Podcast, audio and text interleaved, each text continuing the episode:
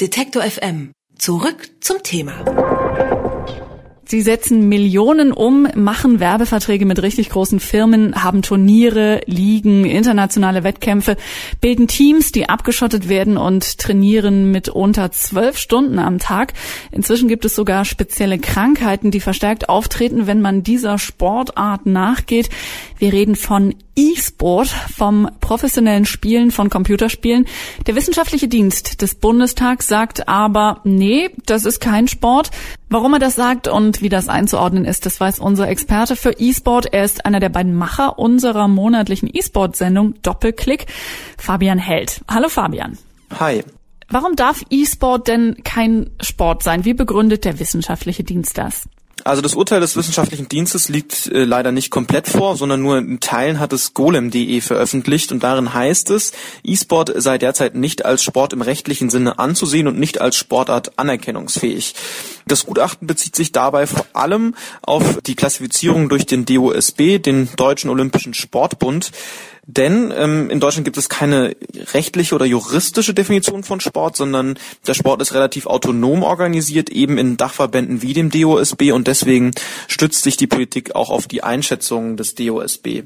Und äh, der hat eben schon vor Jahren gesagt, dass er E-Sport nicht als Sport sieht und als Hauptargument führte da immer wieder ins Feld, dass es keine sportartbestimmende motorische Aktivität gibt. Das ist so die sagen wir mal, die Leitplanke, an denen sich der DOSB da bewegt. Und das kann man sich praktisch so vorstellen, beim Fußball ist es das Treten gegen den Ball, beim, beim Tennis ist es das Schlagen des Balles mit dem Tennisschläger. Das sind alles sportartbestimmte motorische Aktivitäten und der DOSB sieht im Bewegen der Maus eben nichts, was irgendwie typisch E-Sport sei. Wann ist denn dann etwas Sport in Deutschland und wann nicht? Also wie ich gerade eben schon gesagt habe, gibt es keine juristische Definition, sondern da geht die Politik meistens Hand in Hand mit den Sportverbänden, die recht autonom organisiert sind.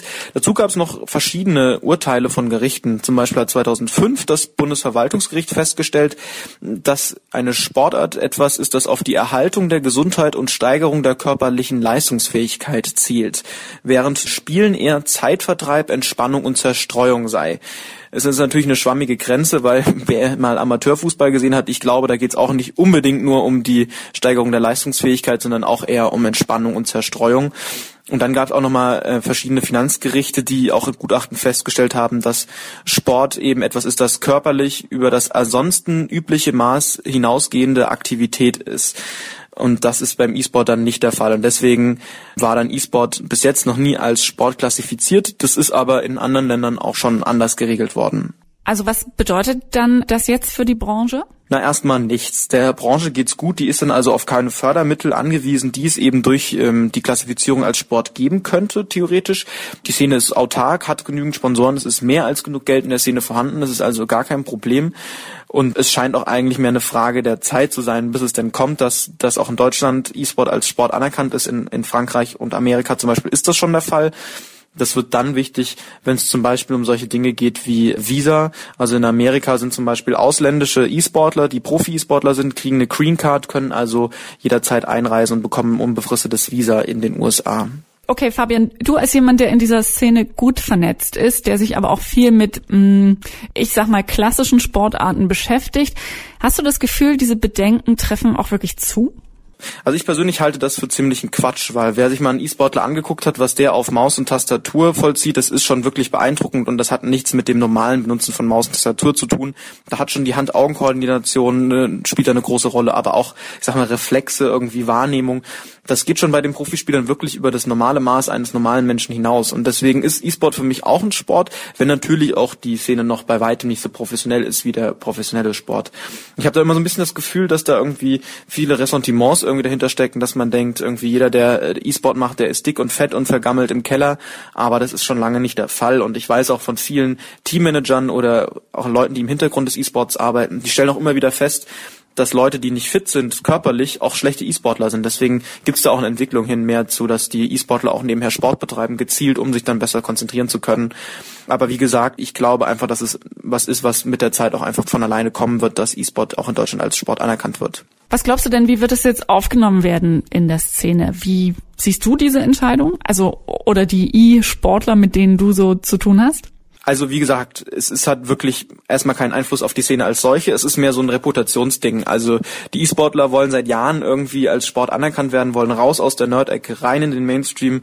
Und das ist halt natürlich so eine Sache, dafür bräuchte man die offizielle Anerkennung, dass E-Sport ein Sport ist, was wir jetzt halt nicht haben ich denke, was, was jetzt passieren wird, ist, dass die Szene sich weiter professionalisieren wird. Und was halt auf jeden Fall noch fehlt, ist eben ein, ein großer Dachverband, irgendein Sport- und Interessenverband, wie es zum Beispiel der DOSB ist.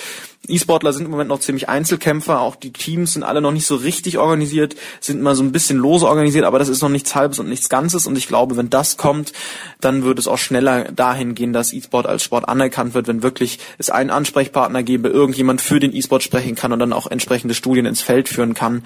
Und es gibt auch ganz viele Wissenschaftler, die mittlerweile sagen, dass äh, E-Sport Sport ist oder zumindest sportähnlich. Und ich meine, wenn wir uns angucken, Schach Sportschießen, ja, die haben auch keine so krassen motorischen, speziellen, sportartspezifischen Bewegungen und deswegen halte ich das auch für Unsinn und ich denke, das wird sich in fünf bis zehn Jahren auch geregelt haben. Das sagt Fabian Held, unser Experte für E-Sports, jeden Monat zu hören in unserer E-Sport-Sendung Doppelklick. E-Sport ist offiziell kein Sport, sagt der Wissenschaftliche Dienst des Bundestags. Wer wissen will, warum man das zweifelhaft finden kann, der sollte mal reinhören in Doppelklick. In der letzten Sendung ging es zum Beispiel auch um ganz spezielle Erkrankungen, die professionelle E-Sportler immer häufiger sich antrainieren. Die Sendung kann man auf unserer Webseite finden und nachhören auf detektor.fm und die nächste Ausgabe kommt am 27. Mai. Alle Beiträge, Reportagen und Interviews können Sie jederzeit nachhören im Netz auf detektor.fm.